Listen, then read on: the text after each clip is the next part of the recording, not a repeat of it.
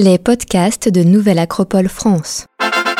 Et la vérité dans tout ça Conférence par les philosophes Bertrand Vergely et Fernand Schwartz, enregistrée à la Passerelle rue de Crussol, Paris 11e, le jeudi 18 novembre 2022, à l'occasion de la Journée mondiale de la philosophie.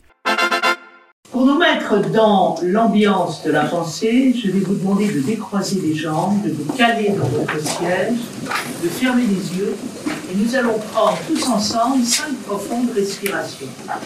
Après, nous serons dans le ton juste pour pouvoir aborder la question de la vérité. On y va, on ferme les yeux et on prend cinq profondes respirations.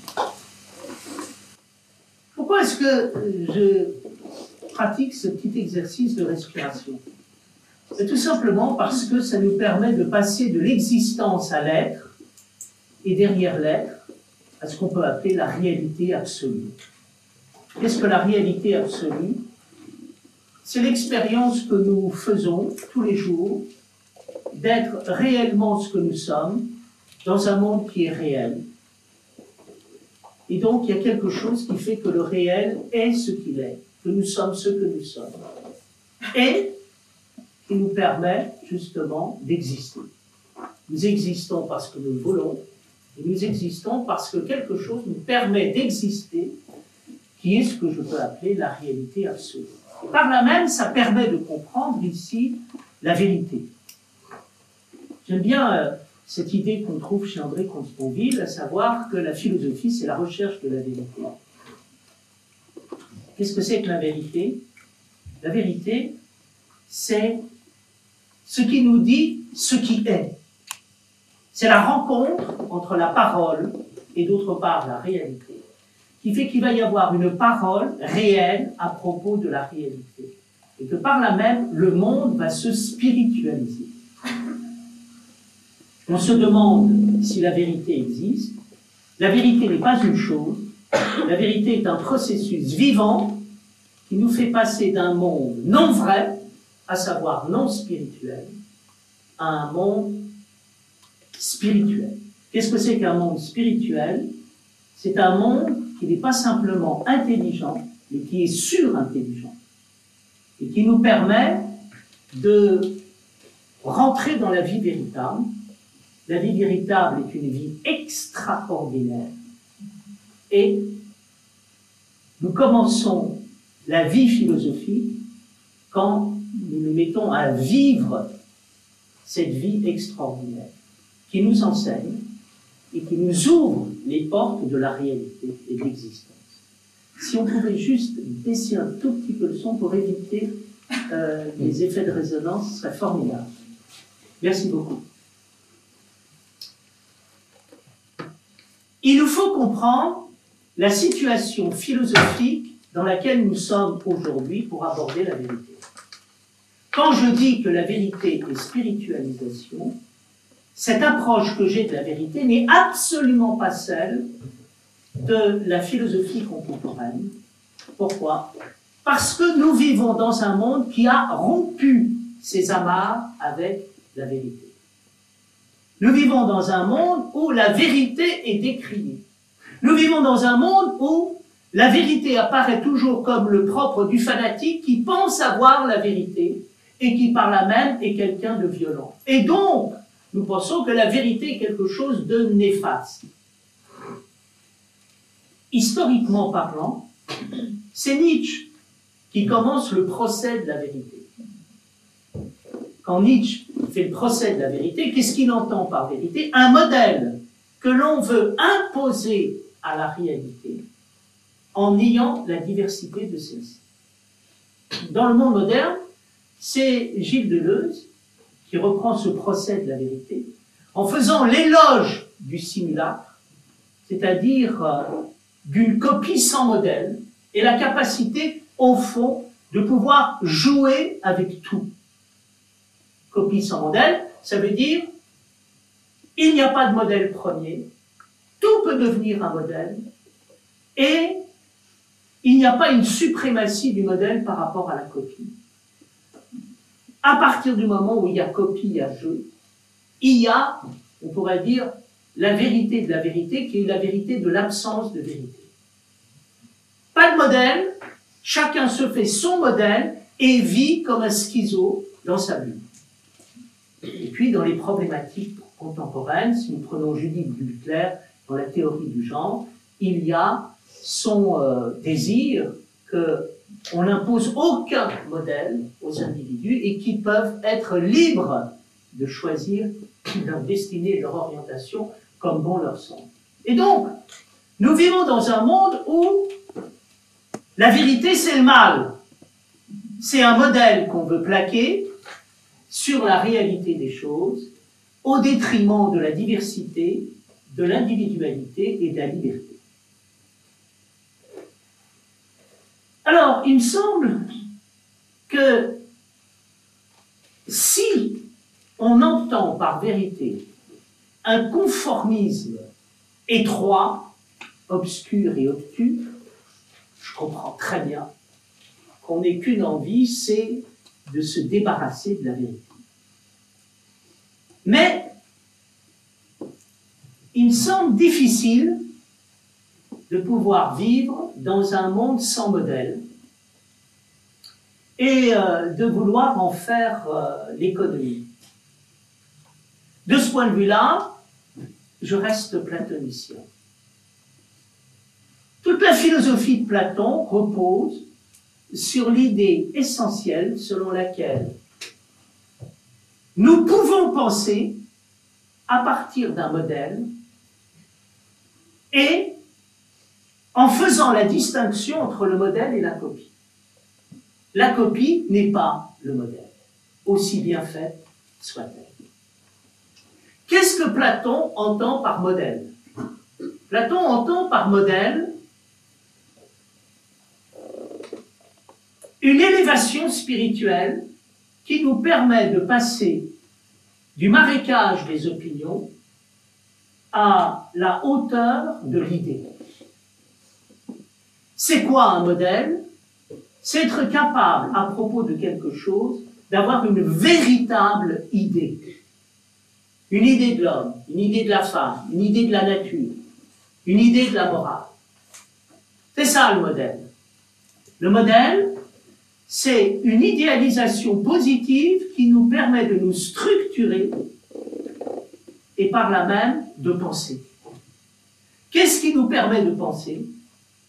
C'est le fait de vouloir donner à la vie, à l'existence, à la pensée, la plus haute élévation qui soit et effectivement de, par là même, l'idéaliser, le modéliser. Je pense qu'il y a une actualité de la question de la vérité, du fait de la volonté de s'émanciper de la notion de modèle. À l'époque de Platon, qui est-ce qui veut s'émanciper de la notion de modèle? Ce sont les sophistes qui veulent pouvoir appeler vérité ce qui leur convient. Et donc, nous rentrons ici dans le conventionnalisme où la vérité n'est plus le produit de l'idéalité spirituelle qui nous permet de nous élever, mais d'une décision collective en fonction des convenances qui sont les nôtres. Quel est le problème? Le gros problème, c'est que tout et n'importe quoi peut devenir vérité à partir du moment où on l'a décidé. Et donc, on risque d'arriver à ce qu'on peut appeler le cauchemar de la liberté, où, au lieu d'avoir affaire à quelque chose qui nous spiritualise et qui nous structure, nous avons affaire ben, Tout simplement à la guerre. Pourquoi? Parce qu'à partir du moment où il n'y a plus de référence commune qui permet de se structurer et de penser, bien, c'est le plus fort qui l'emporte. Et donc, on s'aperçoit que le conventionnalisme, au lieu de nous amener vers la liberté, risque tout simplement de créer le chaos. C'est la raison pour laquelle euh, Socrate voit très justement que le tyran qui veut exercer sa domination a tout intérêt à ce qu'il n'y ait pas de liberté et que la liberté, que la vérité soit ce qui est produit par le plus fort. Aujourd'hui, la question de la vérité est posée d'une manière cruciale par ce qui se passe. En 2017, l'Arabie saoudite a conféré la nationalité saoudienne à un robot nommé Sophia qui était capable d'imiter à la perfection une conversation humaine. Pourquoi est-ce que cet événement est un événement majeur dont nous n'avons pas parlé ou dont nous n'avons pas mesuré l'importance Pourquoi est-ce qu'on n'a pas, on ne s'est pas penché sur ce qui est arrivé dernièrement, il y a à peu près un mois de ça, à savoir que en Chine, une directrice, une PDG, une présidente d'un groupe d'usines est un robot qui a été déguisé en femme et qui apparaît comme la présidente. Ce qui apparaît ici, et qui est à mon avis très grave, c'est le fait de dire que la bonne imitation d'un homme suffit à définir un homme. Ça, c'est une vision que l'on trouve euh, chez un certain nombre d'ingénieurs qui, à partir du moment où un robot produit des effets humains, ben ça suffit pour produire un effet humain, pour produire des humains. C'est-à-dire une bonne imitation de l'homme remplace l'homme. Une bonne imitation de l'homme ne remplace pas l'homme. Et rien ne remplace l'homme en vérité. Une bonne imitation de la réalité ne remplace jamais la réalité. Or, nous apercevons qu'il y a une volonté de remplacer la réalité par le virtuel ou l'imitation de la réalité. Le risque, c'est de nous faire rentrer dans ce qu'on peut appeler l'empire du faux avec des gens qui jouent. À nous faire passer pour un homme ce qui n'est pas un homme. Il faut dire que ceci vient de loin. Ça vient de la Renaissance. À la Renaissance, Archimboldo est le premier à montrer le transformation totale du rapport au réel qui est le nôtre, à travers les portraits qu'il donne d'un être humain, lequel est composé par des fleurs, par des fruits, par des légumes, par des livres, par des instruments de mathématiques, et dans lesquels il nous est montré que pour faire un homme, il n'est plus besoin d'un homme. Quelle sagesse il y a chez Descartes. Lorsque Descartes, dans les méditations métaphysiques, regardant des chapeaux et des manteaux passer devant sa fenêtre, se dit, qu'est-ce qui me dit que ces chapeaux et ces manteaux sont des hommes et ne sont pas des automates? Après tout, ça pourrait être des automates. Et je pourrais avoir l'impression que ce sont des hommes. Et Descartes réfute cette euh, hypothèse en disant, je n'ai pas besoin d'une démonstration pour qu'on me dise ce qu'est un homme. Un homme, je sais ce que c'est parce que je suis un homme. Et quand je vois un homme, je vois s'il est vrai ou pas. Et je m'aperçois que il est d'autant plus faux qu'il joue à être vrai. Il nous est arrivé de voir des gens jouer et on dit, toi, tu joues, et tu joues pourquoi? Parce que tu es trop poli pour être honnête, tu es trop lisse pour être naturel. Et donc, il y a ici une confiance qui se fait sur la réalité. La réalité ne se fabrique pas, la réalité ne s'invente pas, la réalité, elle se vit, et je suis un homme, je suis vivant, je suis dépositaire de l'être et je me rends compte d'un monde qui est vrai et d'un monde qui est faux. Qu'est-ce que c'est qu'un monde qui est vrai? C'est le monde que je vis. Et le monde dans lequel je suis capable de reconnaître à un moment ce monde vivant que je vis en dehors de moi. Je vis, j'existe, je suis, je suis un être humain, j'ai le sentiment de l'être et j'ai le sentiment de vivre la vérité. Bien évidemment, aujourd'hui, ce que je dis est attaqué. Pourquoi?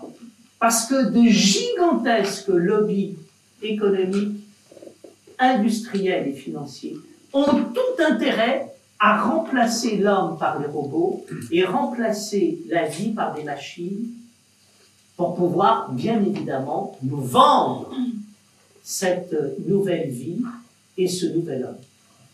Et donc, euh, il y a un combat pour euh, la vérité. Je suis très confiant dans ce combat. Pourquoi? Ben, Parce que tout simplement, on ne peut pas tricher avec le réel. On ne peut pas tricher avec les hommes. À un moment, si on veut tricher, on va se mesurer au réel et on n'est pas de taille à surmonter le réel. Et donc je pense qu'il faut avoir l'humilité de reconnaître au réel ce qui lui revient et de reconnaître à l'homme ce qui lui revient. Et il faut avoir l'humilité de la vérité. Qu'est-ce que c'est qu'avoir l'humilité de la vérité? C'est revenir aux trois définitions de la vérité, et en particulier à cette définition métaphysique. Je suis bien évidemment totalement opposé à mon époque qui veut éliminer une fois pour toutes la métaphysique en pensant que celle-ci, le temps de celle-ci est fini. Le temps de la métaphysique n'est absolument pas fini. Il est au cœur de toute chose. Qu'est-ce que c'est que l'expérience de la métaphysique? L'expérience de la métaphysique, c'est très simple. C'est ce qui se passe quand je m'arrête, quand je respire, quand j'écoute et que je regarde, et je passe de l'existence à l'existence qui est. Qu'est-ce que c'est que l'existence qui est? C'est l'existence qui est pleinement vécue et qui fait qu'à un moment, l'existence se remplit d'existence et en se remplissant d'existence, elle me parle quelque part de l'existence infinie. Quand est-ce que nous sommes dans la vérité de la vie? Nous sommes dans la vérité de la vie quand à un moment nous pouvons vivre à propos de l'existence quelque chose d'infini. Et ce quelque chose d'infini, nous l'avons dans l'expérience du silence, dans l'expérience du rassemblement, de la concentration. Nous existons, nous permettons à l'existence d'exister, nous reconnaissons les autres dans leur existence et nous vivons pleinement. Et là, nous faisons une expérience hautement philosophique et hautement métaphysique. Les sages de l'Antiquité se nourrissaient de leur être. Et se nourrissaient de l'être, ils n'avaient plus besoin vraiment de posséder les choses de ce monde, et ça leur donnait une telle lumière et quelque chose de tellement rayonnant que le monde venait autour d'eux et simplement en les regardant était apaisé, illuminé, inspiré pour pouvoir vivre d'une manière juste. Nous cherchons aujourd'hui les moyens de pouvoir vivre autrement sans épuiser l'énergie du monde. Il n'y en a qu'une dont personne ne parle, dont la COP n'a absolument pas parlé. C'est l'expérience de l'être qui nous permet à un moment de trouver des processus d'autorégulation absolument remarquables.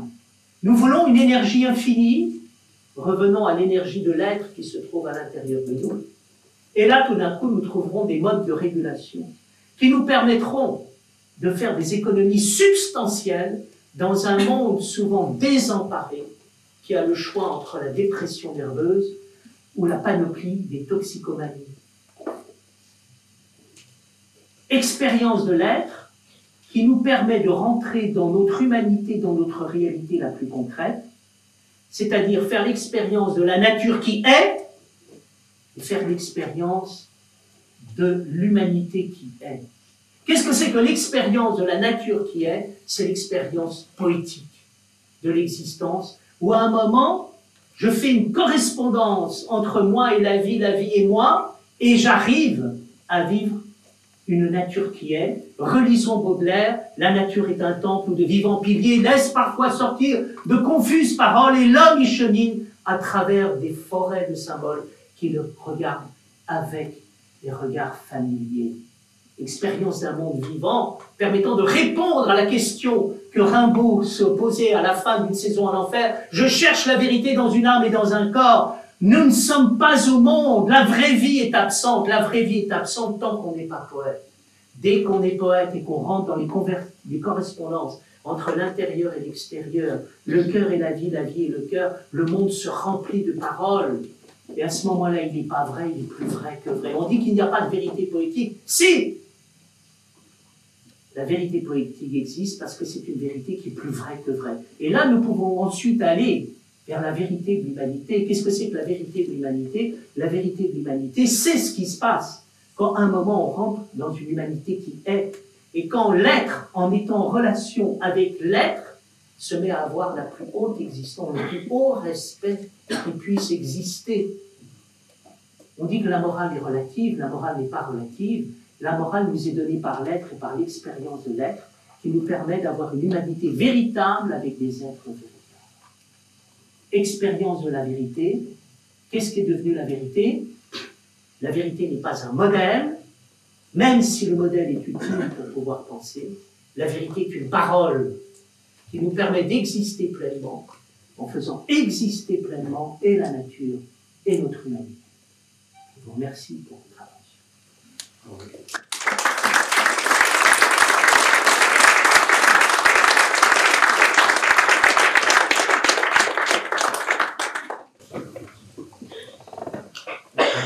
Bertrand nous transporte. Et, et il a bien fait.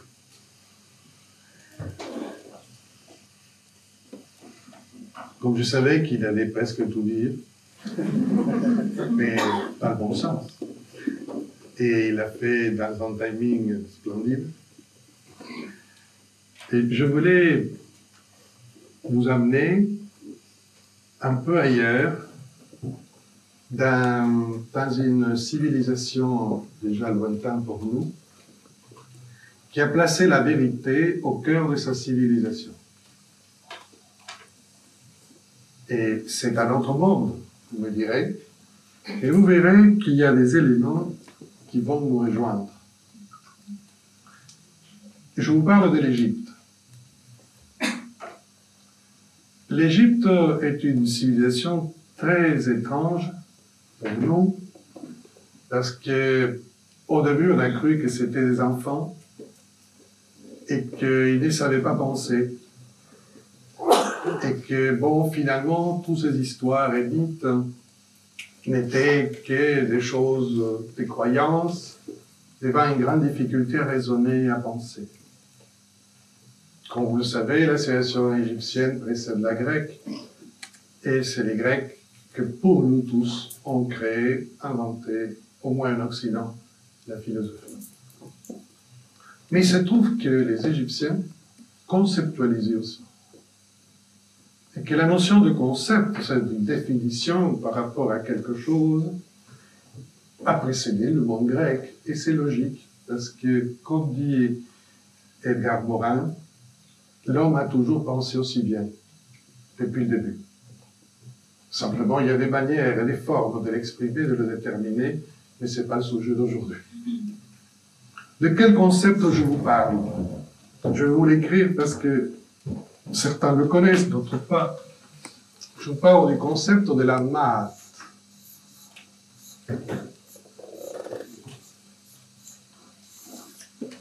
qui est représenté par une plume d'autruche. Voilà. Voilà, c'est l'unique nom barbare que je vous propose. La maths. Alors, quand les Égyptiens veulent expliquer la naissance du monde, la naissance des hommes, la vie sociale, la relation avec l'univers, etc. Ils utilisent ce concept. En réalité, ce concept va être personnifié par un symbole. C'est comme ça que les Égyptiens travaillent. Ils travaillent toujours avec ce langage symbolique. Mais pour une fois, il ne s'agit pas d'une divinité qui fait ceci ou qui fait cela, ou qui est responsable d'une quelconque mission aux lois précises. Non. La Mahat est justement ce qui permet à la vérité, ce qui permet à la justice, ce qui permet à l'harmonie, ce qui permet à, à la solidarité d'exister. C'est une condition nécessaire pour que. Voilà.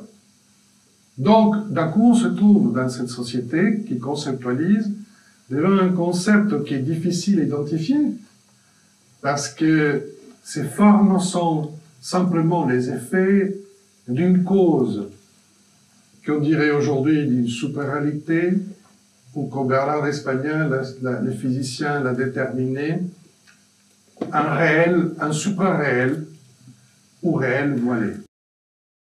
Mais je reviens à la maths. La maths, donc, va être associée à tout ce concept. Ce n'est pas la justice, ce n'est pas l'harmonie. Vous comprenez ce que je de vous expliquer C'est pas la lumière, elle est associée, c'est pas l'horizon, c'est ce qui permet que tout ça existe. Et c'est pour ça qu'on ne voit que ses effets. Donc, il y a une cause métaphysique à tous ces éléments-là, qui va au-delà, qui, permet donc au monde, à l'être humain, de créer des relations, des complexités suffisantes pour qu'il y ait un tout cohérent. La main permet de mettre de l'ordre dans le désordre. Pour les Égyptiens, nous naissons tous du chaos, donc du désordre, on dirait. Je ne veux pas non plus la présenter. Et les Égyptiens comprennent que donc il faut installer à chaque moment dans le désordre de l'ordre. Mais l'ordre n'est pas figé. Parce que l'ordre doit être harmonieux, il doit être juste, il doit être équilibré, et surtout il doit produire toujours, pour les Égyptiens, de la lumière. C'est-à-dire, cet ordre doit éclairer quelque chose. Quand on dit c'est vrai, c'est qu'on a vu clair. C'est a la lumière quelque part à l'intérieur, je ne parle pas de cette illumination qui bien, quelque chose, nous sommes des producteurs de lumière. C'est quand même formidable, hein c'est une annonce.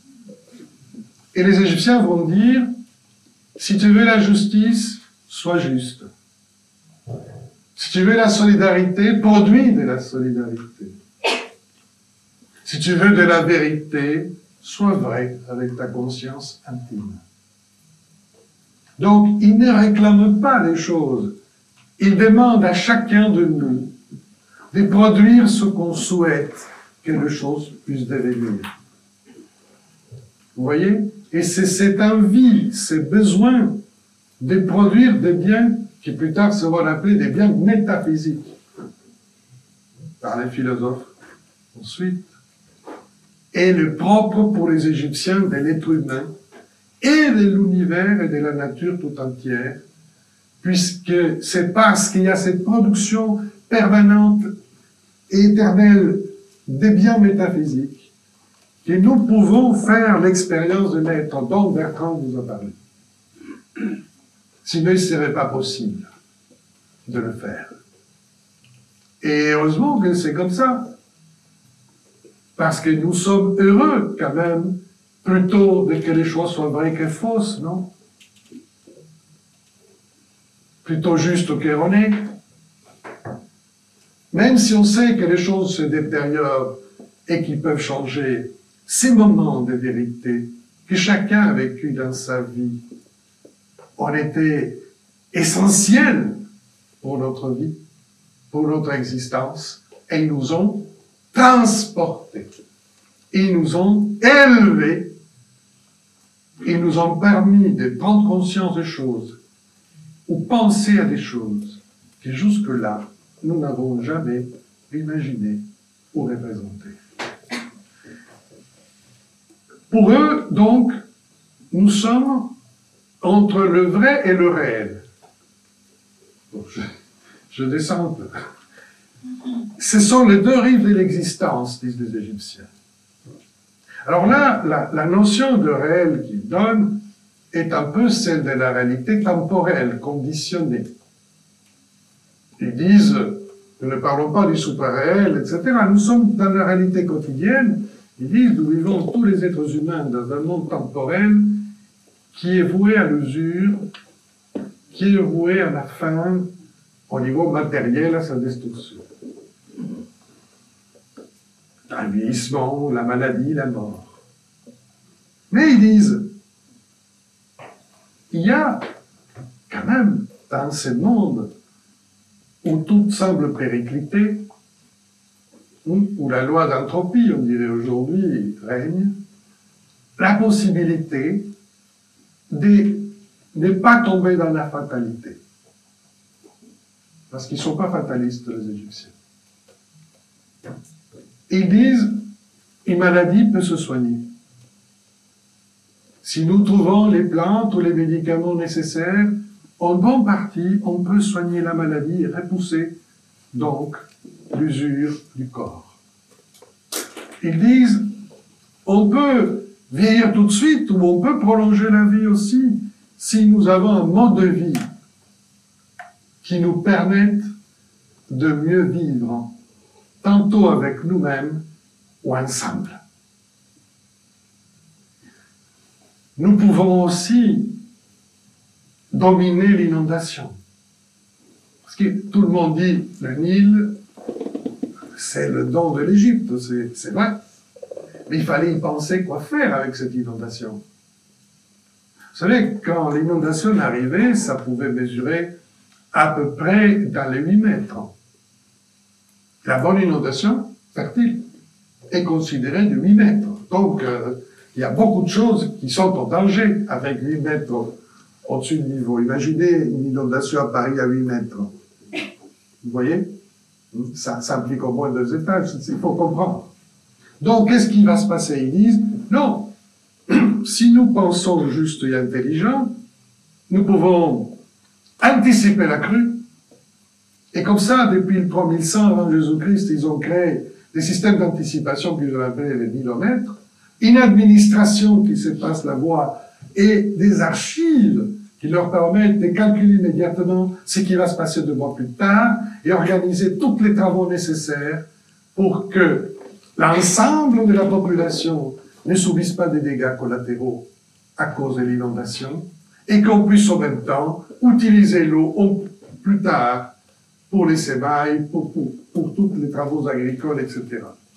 Donc ils disent, nous pouvons, en comprenant les lois de la nature, repousser le chaos, repousser la dissolution, etc. Mais ceci implique la solidarité. C'est-à-dire que peu importe la condition de chacun, nous acceptons de travailler ensemble parce que c'est un énorme effort collectif d'indiguer la crue, de l'organiser dans chaque village, dans chaque territoire, etc. Et c'est tout le monde qui s'y met. Parce que c'est pour tout le monde qu'on s'y met. Et ainsi, nous avons ce modèle, comme l'a dit Bertrand, qui est la maths. Le monde réel est soumis à tout ça. Si nous devenons intelligents, si nous travaillons avec justice, si nous sommes équilibrés, etc., c'est-à-dire, si nous nous inspirons du vrai, c'est-à-dire des, lois de la nature, du principe qui régissent la nature et l'univers, nous pouvons repousser le désordre, le chaos au niveau social et au niveau individuel. Donc les deux rives dont je parle de l'existence sont le vrai, la main qui est dans le ciel pour les Égyptiens, qui est le parcours de la lumière, qui s'élève à l'Orient, le soleil, et qui se couche à l'Occident. Et il y a qui inspire ce qui est à faire et qui nous donne les prémices. Pour les Égyptiens, le monde des dieux au divin est dans cet lieu idéal, ou des modèles, ou des archétypes. Chaque dieu égyptien représente un principe.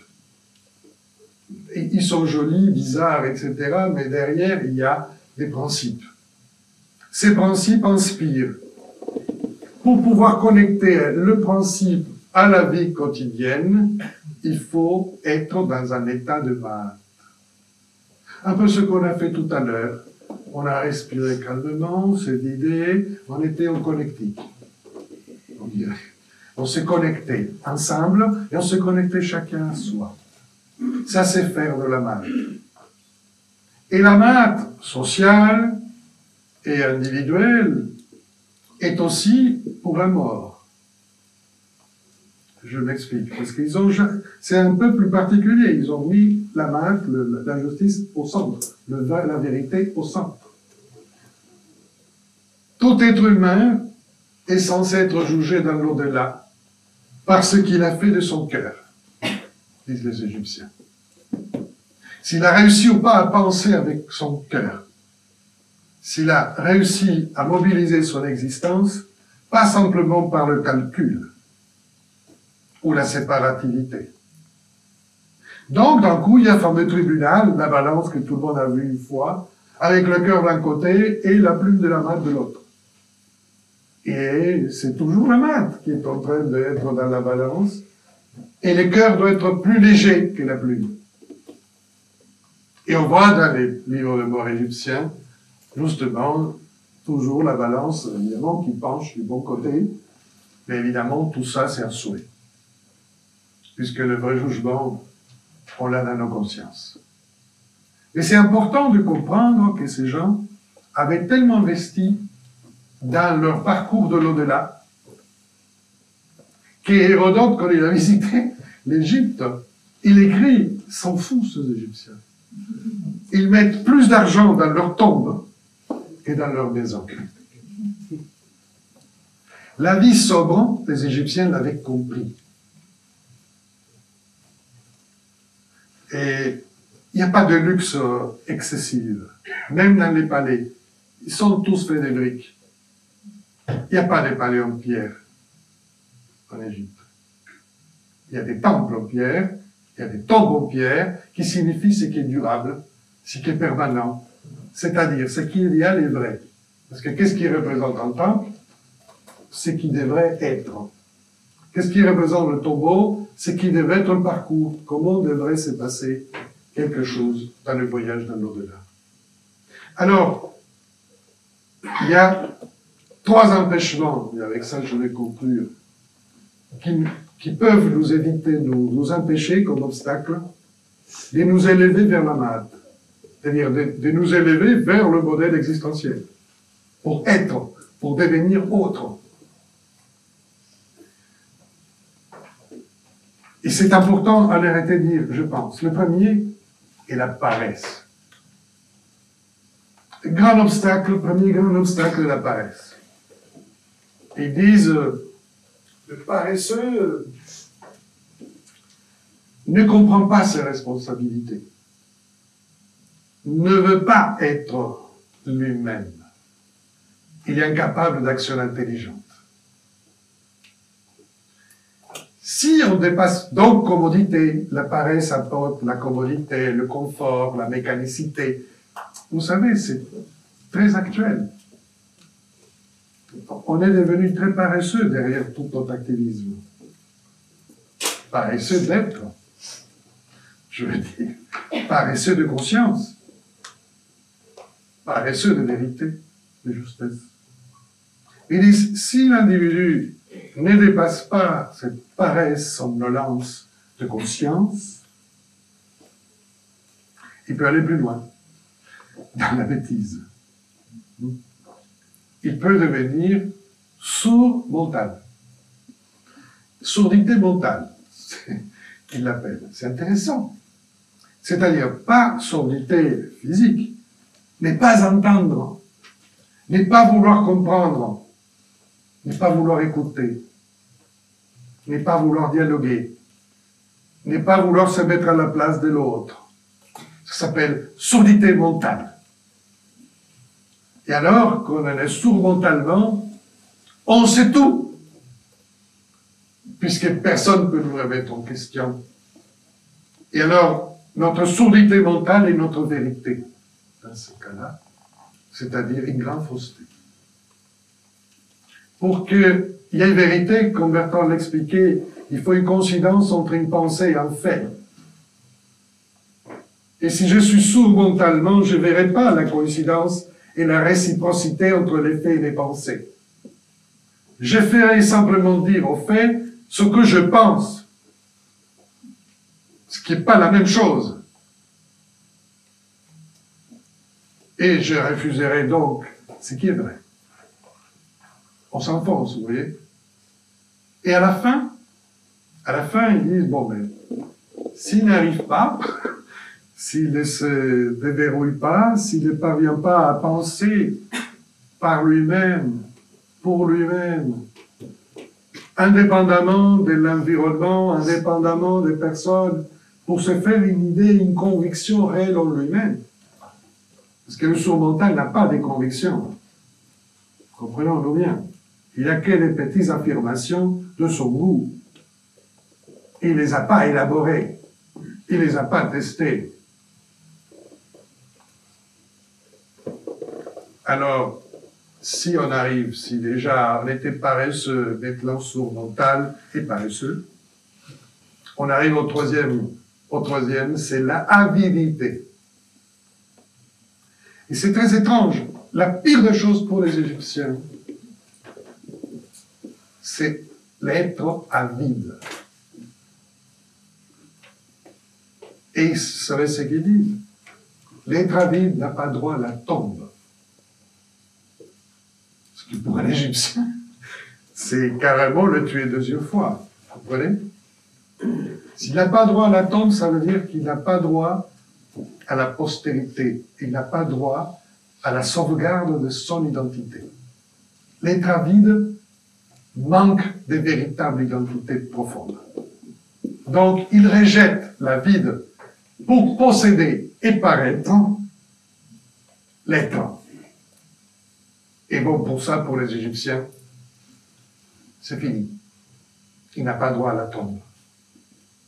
Et pour beaucoup d'égyptologues, nous pensons qu'au début, dans la période prédynastique, les villages se réunissaient pour juger le défunt. Malheureusement, ce n'est pas les dieux forcément, mais c'était les êtres humains en société qui décidaient si un tel s'était conduit comme il fallait envers les autres ou pas. Et de là vient la tradition du tribunal. Sachez que dans un pays, dans une société dans laquelle on sait qu'on va être jugé par les autres, par rapport à son comportement et sa conduite, il faut bien réfléchir à ce qu'on va faire. Ceci ne veut pas dire qu'il n'y a pas eu des voleurs et des méchants et des idiots, etc. en Égypte. Je veux dire qu'ils étaient plus calmes et en harmonie. Donc, aujourd'hui, cette notion de maths me semble très importante. De pouvoir sentir quelque chose qui va au-dessus, plus haut que notre conditionnement spatio-temporel et de ce que nous croyons être le réel, comme inspirateur, modèle de tous les principes qui existent. Je vous conseille de lire en physique le, physicien Bernard d'Espagnat, Le réel voilé. Je ne peux pas le développer. Mais il a très bien compris que la science, notamment la physique qui était son domaine, était incapable de décrire la réalité telle qu'elle était. Puisque de toute façon, toutes nos théories sont faites des pensées humaines.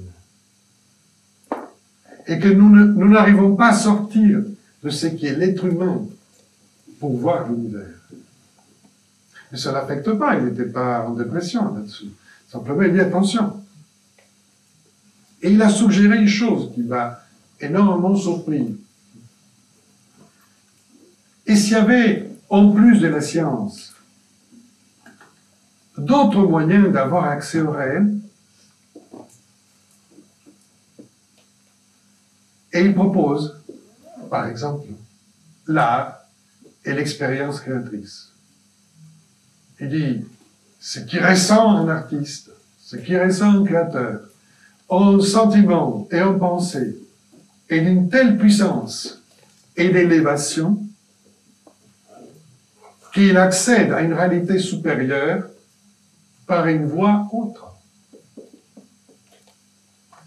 Et je vous laisse donc avec cette remarque. Et s'il y avait en plus de notre voie que je défends, rationnelle et logique et scientifique, dans l'être humain, une multidimension d'aspects qui nous permettent d'approcher le réel et la vérité autrement. Je vous remercie.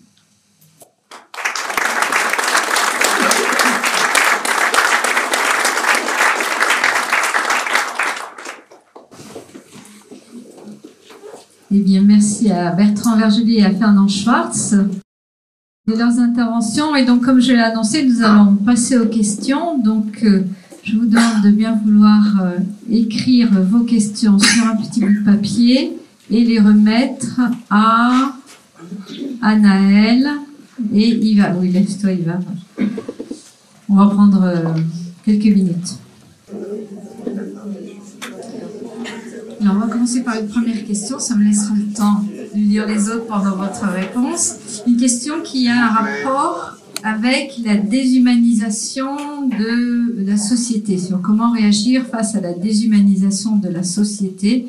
Et quelqu'un parle du monde du métaverse qui risque d'amener l'homme à une dissociation de lui-même puisqu'il délègue ses actions à un avatar. Donc la question c'est Comment ramener l'homme à lui-même Alors, je pense que pour poser correctement les questions, il faut éviter d'avoir des, choses trop larges. Euh, pour bien comprendre ce qui se passe. Le problème, comment ramener l'homme à lui-même, j'en sais rien, personne n'en sait rien, on en rêve tous mais on ne sait rien.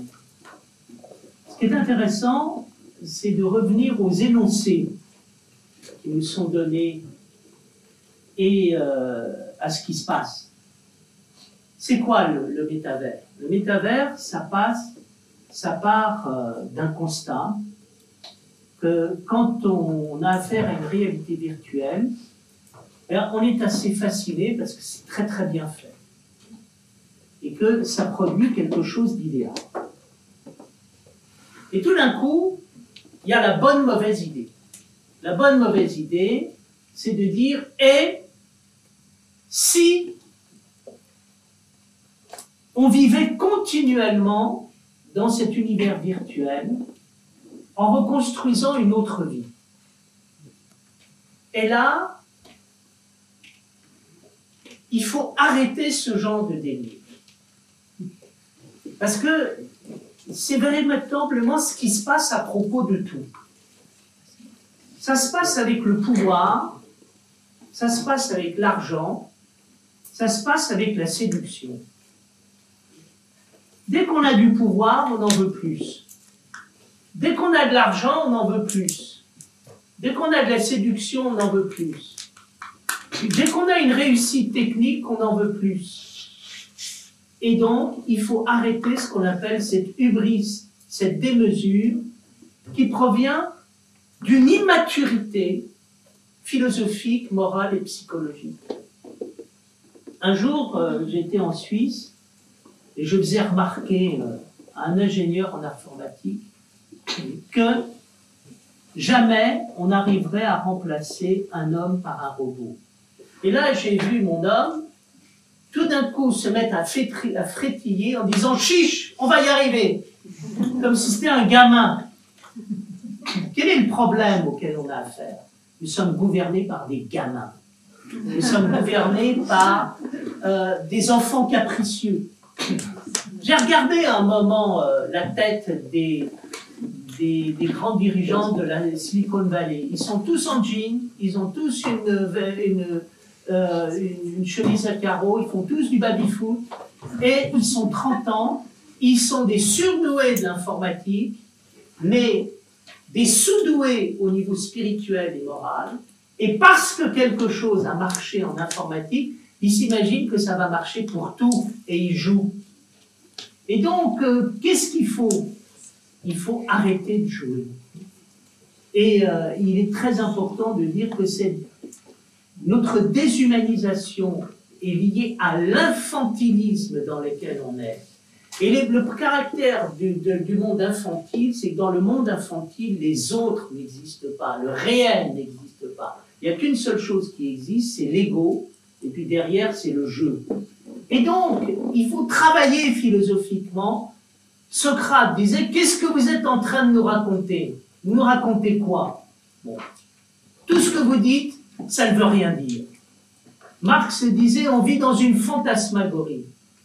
Bien, on vit dans une fantasmagorie. Et donc, il y a un travail critique à faire en disant, on nous dit n'importe quoi à propos de euh, la vie, la mort. On nous dit par exemple, on va supprimer la mort grâce euh, euh, aux, nouvelles technologies. Mais qu'est-ce que vous êtes en train de raconter? Est-ce que vous vous rendez compte des énormités que vous êtes en train de dire? Voilà. Pour moi, si on est capable de reprendre possession des mots et de la réalité des mots et des pensées, eh bien, on arrêtera de vivre dans un monde écervelé. À toi.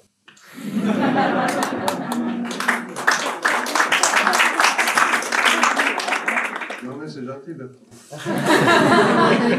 non, je pense que, anthropologiquement,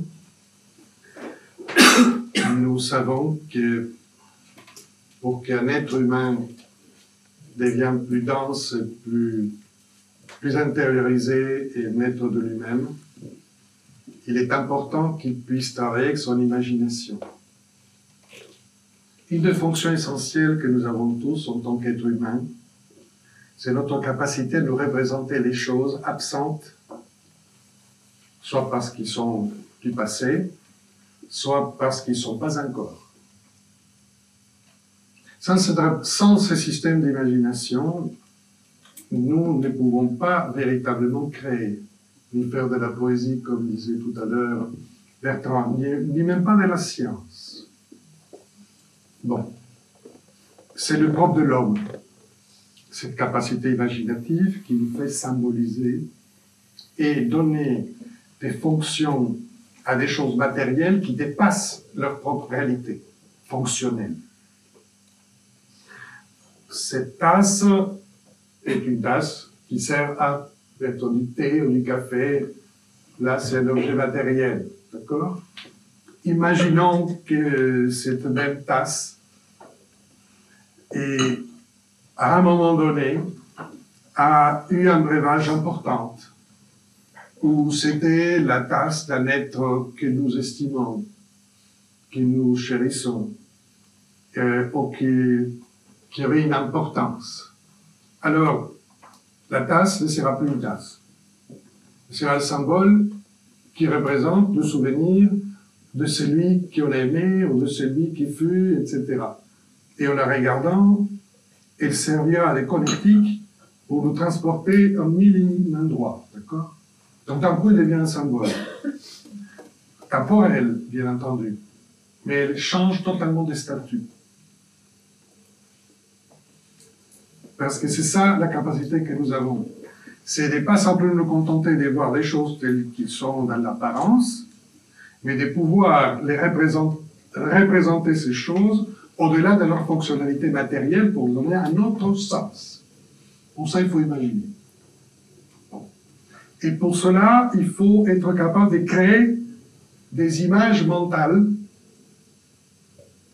qui se naissent de nous-mêmes. Le problème actuel, je m'excuse, c'est peu longue, mais le problème actuel, c'est le manque de capacitation globale chez les êtres humains, dans nos sociétés, de produire par eux-mêmes des images mentales qui leur soient propres. Donc, ils sont obligés, parce qu'il y a une soif de ces images mentales et de vivre dans une autre dimension, etc., parce que l'être humain reste humain, Bon, on va au spectacle, on va au cinéma, très bien. Mais on, a besoin de plus en plus d'images mentales qui vient d'autres et qui vient de l'environnement. Et ça, la société, ce qui dirige la société actuelle, notamment au niveau de la consommation, l'ont très bien compris. J'ai fait une étude à un moment donné, au niveau professionnel, sur la relation entre les marques, en tant qu'image mentale, et les êtres humains pour leur donner un statut, pour qu'ils rentrent dans une tribu. Moi, je prends telle boisson, et pas une autre. Et le dessèchement des images mentales, donc de l'imaginaire aujourd'hui, est flagrant. Si nous les envoyons tous dans un monde virtuel, on va continuer à leur donner des images mentales qui ne sont pas les leurs. Donc, ils vont construire, paradoxalement, un monde qu'ils vont croire être le leur, avec les images mentales que d'autres leur apportent. Donc, on a, fait mieux que la, la caverne de Platon. Parce que chacun se construit sa propre caverne, vous comprenez Et ceci produit un effet terrible qu'aujourd'hui est très bien étudié, individualisme narcissique. Sans cet individualisme narcissique, tout ce qui est en train d'être dit ne serait pas possible. Donc, s'il y a une chose qu'on peut faire, c'est essayer de sortir du narcissisme et d'être moins amoureux de l'image que nous reflétons. En le pratiquant. En le pratiquant nous-mêmes. Parce qu'on ne peut pas demander aux autres de faire quelque chose que nous ne faisons pas. Donc c'est un travail artisanal. Il n'est pas ni mécanique, euh, ni énorme. Il s'est fait être humain par être humain, parce que, comme l'a dit très bien Bertrand, il faut qu'on quitte l'infantilisme. Il faut qu'on devienne adulte. Et il y a une chose pour devenir adulte, qui est difficile. Accepter les limites. Accepter l'auto-limitation. C'est auto-limiter pour se relever en, en s'auto-limitant par rapport à leur horizontalité, on est moins dépendant et par conséquent plus détaché. Et la solution arrive tout seul, ça s'appelle l'élévation. Essayons chacun de nous de nous élever au meilleur de nous-mêmes. Sortons de la médiocrité.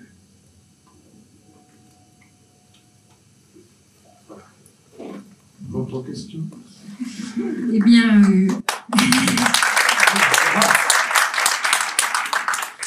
vous avez déjà répondu à certaines des, questions, et en particulier euh, la question qui était posée à Ferdinand Schwartz. Que pensez-vous de l'accès au monde imaginal et de l'imagination proposé par Henri Corbin comme moyen de parvenir à la vérité? Je pense que la personne qui a posé cette question a eu sa réponse. Donc, on en partie. Je pense que du bien. Et, donc, euh, je passe à un autre type de question qui est euh, comment apprendre à aimer la vérité plutôt que nos mensonges et comment éveiller la vérité en soi. Alors, Fernand a dit quelque chose euh, qui me paraît très important et que j'ai dit aussi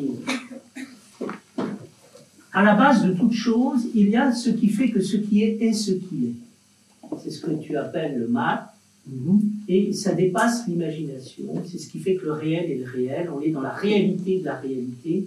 C'est ce que euh, Aristote appelle euh, la cause première ou le principe agissant qui est à la base de toute chose et de tout être. Et il se manifeste en nous à travers l'idée que tu as développée et qui se traduit de la manière suivante. Pour penser, il n'y a qu'une manière, c'est de penser. Pour être libre, il n'y a qu'une manière, c'est d'être libre.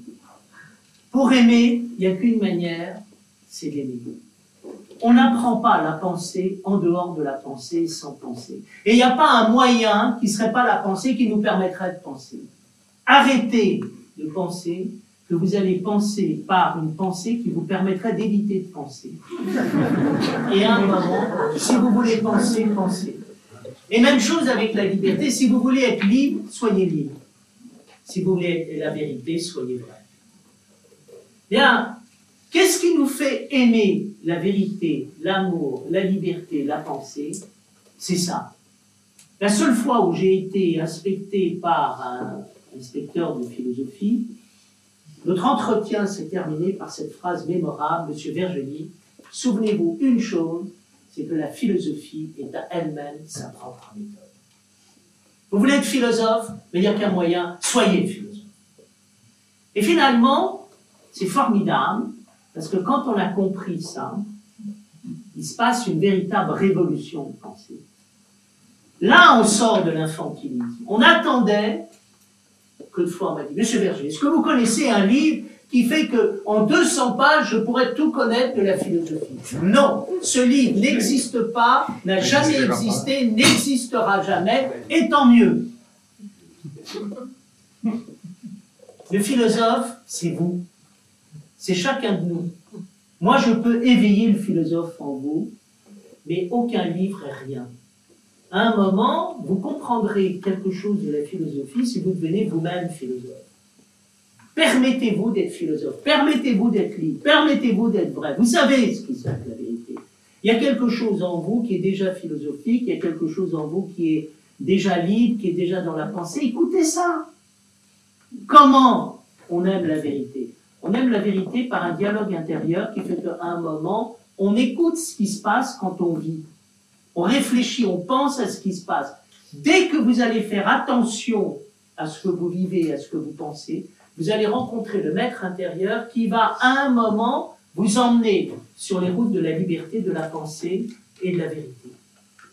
Et donc, euh, à un moment, vous allez aimer la vérité, c'est-à-dire que vous allez avoir un rendez-vous vous allez penser, j'aime la vérité, j'ai envie d'être vrai, j'écoute les moments où je suis vrai. Je me pose la question, est-ce que je suis dans la vérité? Est-ce que nous faisons de la philosophie ce soir? Est-ce qu'il y a de la pensée? Si à un moment, nous sommes là en disant, est-ce que je vis vraiment ce que je vis? Ben, Ça va être formidable, parce que la vérité, vous allez la vivre, et vous allez l'aimer, et vous allez avoir un rendez-vous continuel avec elle. Et c'est quand même vachement bien d'avoir un regard avec la vérité. Excellent. Moi, je voulais simplement ajouter, je suis plus que d'accord. Et à moi aussi, on me propose beaucoup de questions sur comment, comment, comment, comment. À la fin, on est fatigué. Non, non parce que c'est la question comment, comment, comment. La société du comment. Il y a plein de tutos vous savez, la BD, partout, comment, comment, comment vous tapez n'importe quoi, comment, comment. Comment j'ai fait la soupe, comment j'ai fait l'amour, comment je fais ceci, cela. Il y a comment partout. Et moi, en termes de philosophie, pour que le philosophe soit philosophe, il faut qu'il puisse vivre avec philosophie. On ne peut pas simplement penser. On doit transformer cette pensée dans un comportement, dans une façon de vivre. Donc, ce que Bertrand vous a dit, c'est résumé pour moi à la question, je ne me pose pas la question de comment je fais par rapport à la pensée que j'ai, par rapport au sentiment que j'ai. Je ne pose pas la question de comment. Le comment va venir en faisant. Parce que vous êtes obligés tous d'apprendre par vous-même et pour vous-même. Et ensuite, quand vous allez apprendre par vous-même et pour vous-même, vous allez pouvoir aider tout le monde que vous voulez aider. Et vous allez pouvoir partager des choses merveilleuses avec tout le monde que vous voulez partager. Et si vous n'avez pas votre propre expérience réelle, en vous confrontant à vous-même, aux autres, à la nature, que pouvez-vous apporter? Pas grand-chose. Pas grand-chose. Donc, quoi, qui, le comment. Je sais, en entreprise, j'étais, j'ai conseillé pendant 30 ans hein, des, entreprises et autres. Tout le monde comment, comment. Je dis non, non, quoi, qui, qu'est-ce que vous voulez? Et qu'est-ce que vous êtes disposé à risquer et à faire? Et si vous vous trompez, parce que ça peut arriver, on peut se tromper, soit dans la façon de faire, soit parce qu'on n'a pas bien représenté ce qu'il fallait faire. C'est une excellente opportunité. Pour apprendre. Parce qu'on apprend de nos expériences. Accepter une chose et ça ira très bien. Aucun de nous est parfait. Aucun de nous est parfait. Acceptons-nous comme nous sommes pour nous transformer. Il faut pas simplement se connaître, il faut s'accepter. Parce qu'intellectuellement, on peut voir un peu. Et après, il faut quand même accepter que c'est ça. Donc, il faut changer. Qu'il faut se déterminer dans d'autres directions. Ça, ça va nous aider énormément. Et chacun pourra dire, j'ai vécu quelque chose, que j'ai senti, que j'ai pensé, j'ai appris, je me suis perfectionné, je me suis amélioré. D'un millimètre, mais d'un bon millimètre. Et ça, c'est génial. C'est génial. Et après, partager avec des amis ou d'autres, j'ai avancé d'un millimètre, je te raconte. Un bon millimètre. Partageons. Apprenez à partager. Je rajouterai juste une chose.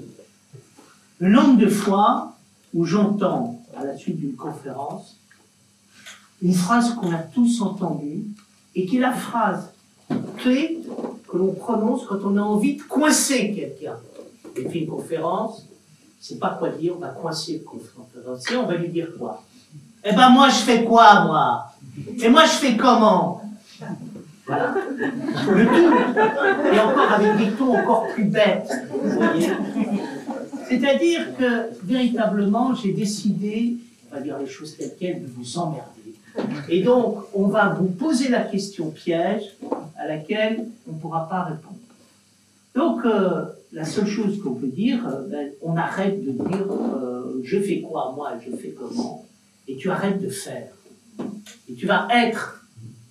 Un jour, il y a un infirmier qui me dit qu'est-ce que je dois dire quand je rentre dans la, la chambre d'un malade? Et j'ai dit personne n'en sait rien. Rentrez dans la chambre d'un malade, vous allez voir, vous allez être averti en temps et en heure de ce que vous devez faire. Et vous n'avez pas besoin de plus. Vous n'avez qu'une chose à faire, c'est vous rentrez dans la chambre d'un malade, ben vous y rentrez vraiment. Et vous allez immédiatement voir ce qu'il faut, ce qu'il demande, et ça va vous être donné. Et je crois que c'est pour tout. Vous allez savoir comment faire, comment, dès que vous allez simplement vivre ce que vous vivez. Vivez ce que vous vivez, soyez ce que vous êtes.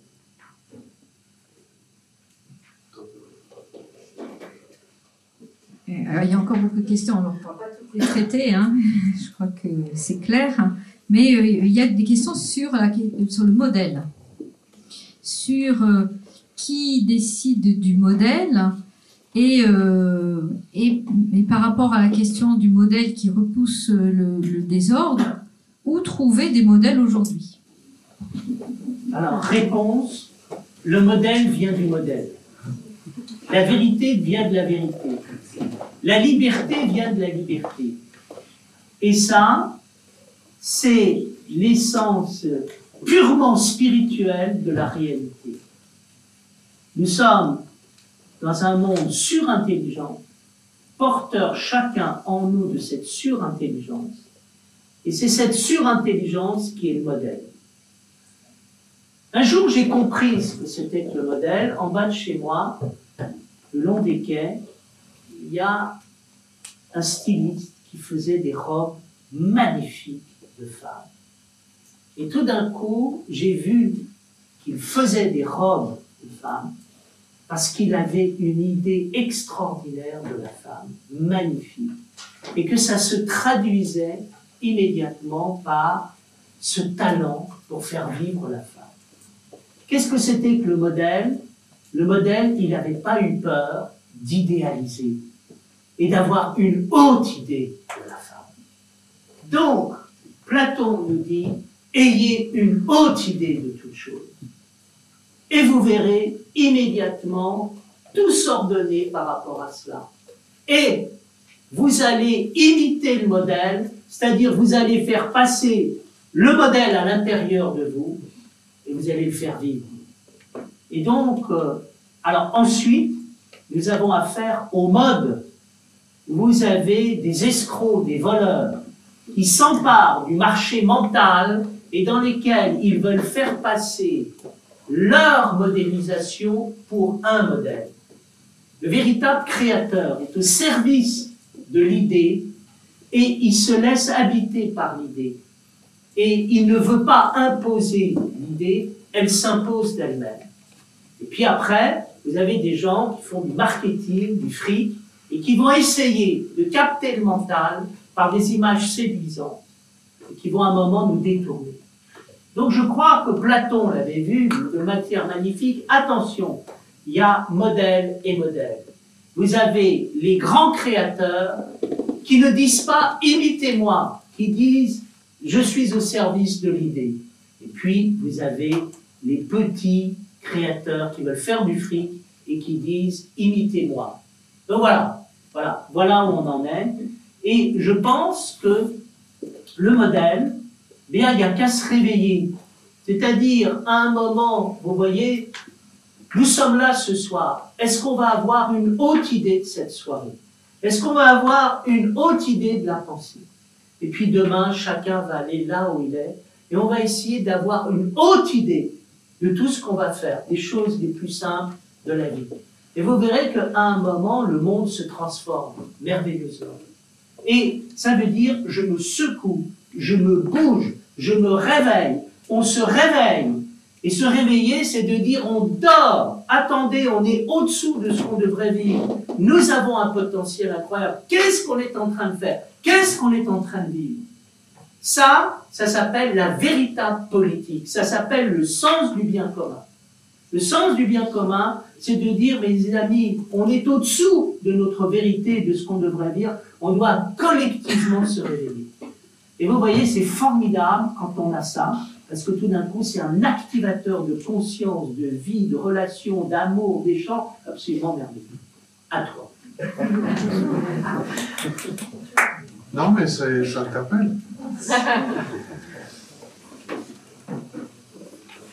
Je pense que le modèle, en plus de tout ce qu'il bien entendu, et nous pouvons le capter en nous-mêmes à travers notre propre aspiration supérieure. Je crois fondamentalement, après tant d'années de rencontrer tant de gens, que tous aspirent à quelque chose de meilleur. Tous veulent être utiles. Tous cherchent la voie pour pouvoir le faire. Certains, c'est par l'enseignement, d'autres, c'est la santé, d'autres, c'est la construction, n'importe. C'est ces mots vocation. Il faut qu'on trouve, chacun de nous, quelle est notre vraie vocation. Pas notre métier pour faire de l'argent, pour survivre. J'ai la chance de pouvoir, d'avoir vécu ma vie avec ma vocation. Bertrand aussi. C'est un souhait que j'ai pour tous. Quand on a, on assume sa vocation, même si elle ne va pas du tout avec le besoin de la société, si ça apporte pas trop de moyens, ou peu importe. On peut facilement toucher, activer cette perception du modèle qu'on a besoin, l'inspiration qu'on a besoin, les éléments moraux qu'on a besoin pour arriver à ça, à ce que nous voulons aspirer. Nous avons réprimé la vocation des êtres humains. La jeunesse est brimée par rapport à sa vocation. Et la peur de servir sa vocation. Parce qu'elle a peur de ne pas pouvoir survivre, de ceci ou de cela. Je pense qu'il faut, au contraire, assumer sa vocation. Parce qu'elle est le point de départ, la plateforme de lancement pour atteindre les étoiles, c'est-à-dire pour arriver plus haut, pour comprendre qu'est-ce qui peut nous inspirer et pas simplement copier à côté de nous. Donc, faites confiance à votre vocation ou d'une autre manière à ce que votre âme profonde est en train de vous réclamer et que vous essayez de silencieux, de, rendre silencieuse. Donc, entrez en dialogue avec elle. Et alors, la captation des modèles arrivera. Et pour une société, je pense qu'il y a des valeurs, comme on vient de les expliquer, des éléments qui peuvent nous relier tous. Si nous sommes capables tous de solidarité. Plus court. Une dernière, je ne sais pas, parce que j'ai vu tant de papiers. Euh, il y, a des questions très spécifiques, euh, mais je vais plutôt me concentrer sur les questions générales. Hein. Euh, et donc, il y a une question sur l'expérience du silence et de la concentration pour saisir la vérité. Et quelle est l'importance de cette pratique Et une autre question, équivaut-elle à la méditation qui est pratiquée actuellement dans notre société? Alors bien évidemment, le silence et la concentration et la vérité, c'est la même chose. Qu'est-ce que c'est que la vérité? La vérité, c'est une révélation. Avez trois niveaux de la vérité. Vous avez le niveau de la vérité au sens de la vérité empirique. Vous avez la vérité, c'est-à-dire vous avez la vérité qui est comme réalité concrète. Vous avez la réalité comme évidence. Et puis vous avez la vérité comme révélation. La vérité comme révélation, c'est la vérité qui va au-delà de la connaissance, que cette connaissance soit objective ou subjective. La vérité comme révélation, c'est la vérité qui vous permet d'exister et à l'intérieur de vous-même et dans le monde. Il y a quelque chose qui me rend existant et qui fait que je suis en relation avec moi-même. Ça, ça vient d'en haut, ça vient de l'être ça vient de tout un coup quelque chose qui fait que vous allez vous mettre dans la position juste de l'existant réel qui existe réellement, et vous allez laisser exister en vous cette existence, qui va s'auto-révéler et s'auto-démontrer. Une des paroles les plus profondes de Spinoza et les plus essentielles, c'est de dire que la vérité parle d'elle-même, la vérité est indexée. Donc la vérité est en nous, la vérité parle d'elle-même, et quand est-ce qu'elle parle d'elle-même? Quand je me tais pour l'entendre. Qu'est-ce que ça veut dire? Je se taire. Se taire, ça veut dire je me tais pour permettre d'écouter l'autre qui parle et de recevoir sa parole, et par là même de rassembler cette parole à l'intérieur de moi en ne laissant rien perdre de, celle-ci. Alors là, nous vivons une expérience de concentration et de silence qui fait que tout d'un coup, c'est la parole même de la vie qui parle. C'est ça la vérité.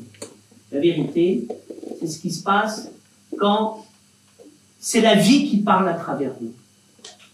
Et donc, tout ce que vous dites est vivant, bénéfique, utile, plus qu'utile. Ça, c'est formidable. Et donc, euh, tout le problème de la vie, c'est le passage de l'ignorance à la connaissance. Dans l'ignorance, je n'écoute pas, je ne parle pas, je n'écoute pas, je ne suis pas concentré. Je n'entends pas ce qui se dit. Puis tout d'un coup, je rentre en moi. J'écoute ce qui se dit. Je commence à être nourri par le dialogue intérieur que j'ai avec l'existence qui existe et qui va faire de moi un existant. Et alors là, c'est merveilleux parce que il n'y a pas besoin de faire grand-chose et de dire grand-chose.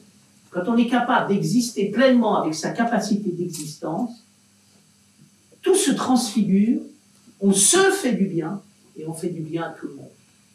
Donc ça, c'est les, merveilleuses expériences du silence. Alors, le silence, bien évidemment, la méditation, je suis ravi qu'il y ait de la méditation dans ce monde. Bon, je ne parlerai pas de méditation en pleine conscience, parce que ce mot me paraît aller au-delà de nos possibilités, je préfère rester humble et savoir qu'arriver à la pleine conscience, c'est donné à quelques grands sages. Mais pour nous, simplement, de nous taire, de commencer à écouter et à vivre l'existant à l'intérieur de nous et à le sentir vivre tout au long de la journée. Parce que l'important, c'est de méditer toute la journée, de laisser vivre en nous l'existant. Alors ça, c'est formidable. C'est formidable. Et je suis très confiant pour le monde de demain, parce que le nouveau monde est en train de venir avec des modes de connaissance euh, très habités, euh, très méditatifs. Le monde a changé. Le monde de demain, et il y a tout un monde qui est fini, il y a tout un autre monde qui se construit avec beaucoup d'intelligence. Et donc, ça me rend très confiant pour l'avenir. Oui, j'espère moi.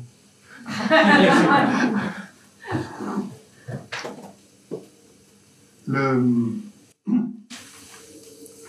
cette notion au début qui est, dont parlait les trois niveaux de vérité m'a rappelé le mot aletheia, vérité en grec,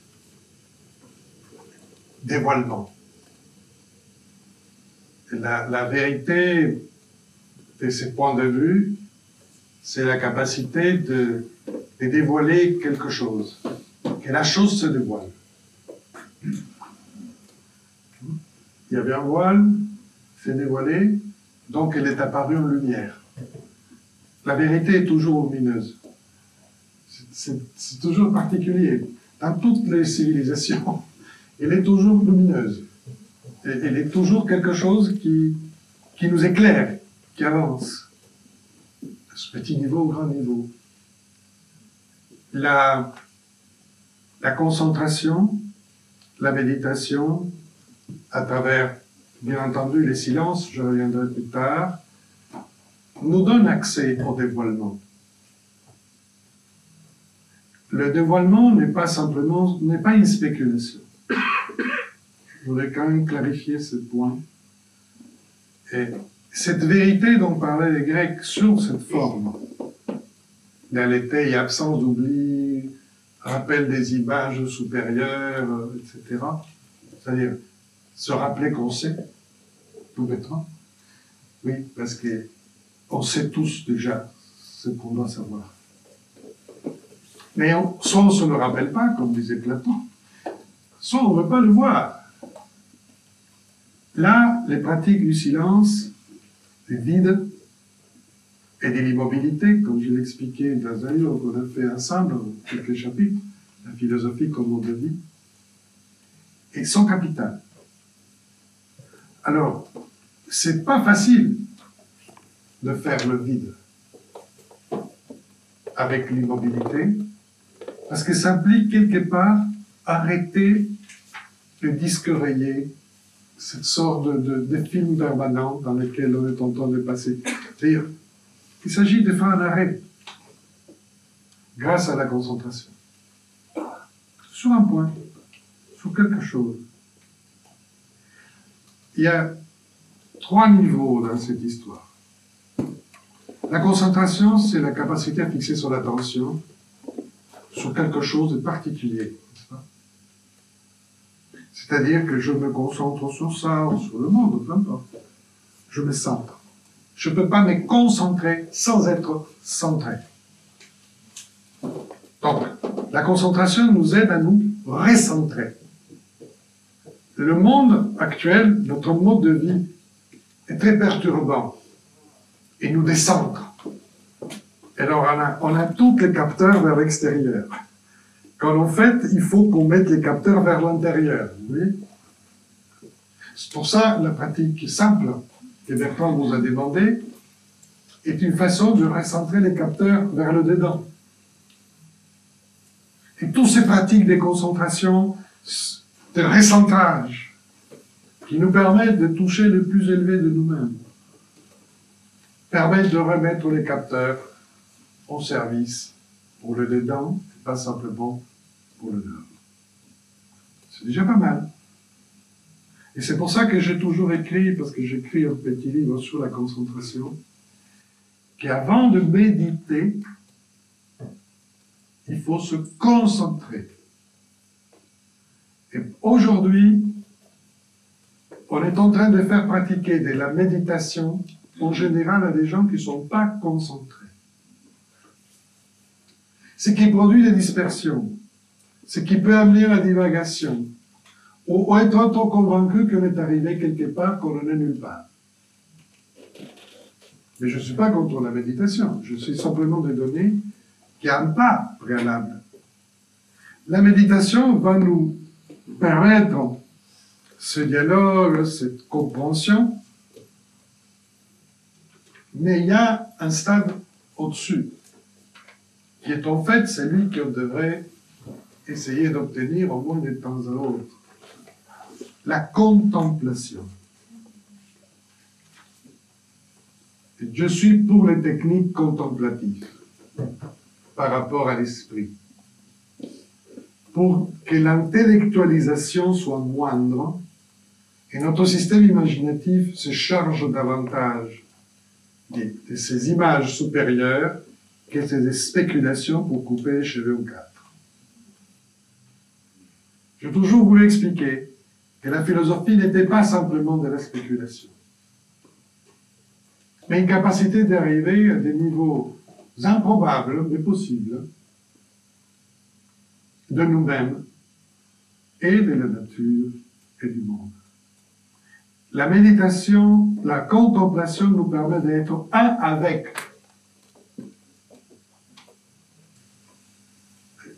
Une chose, c'est de méditer à ce qu'est le soleil,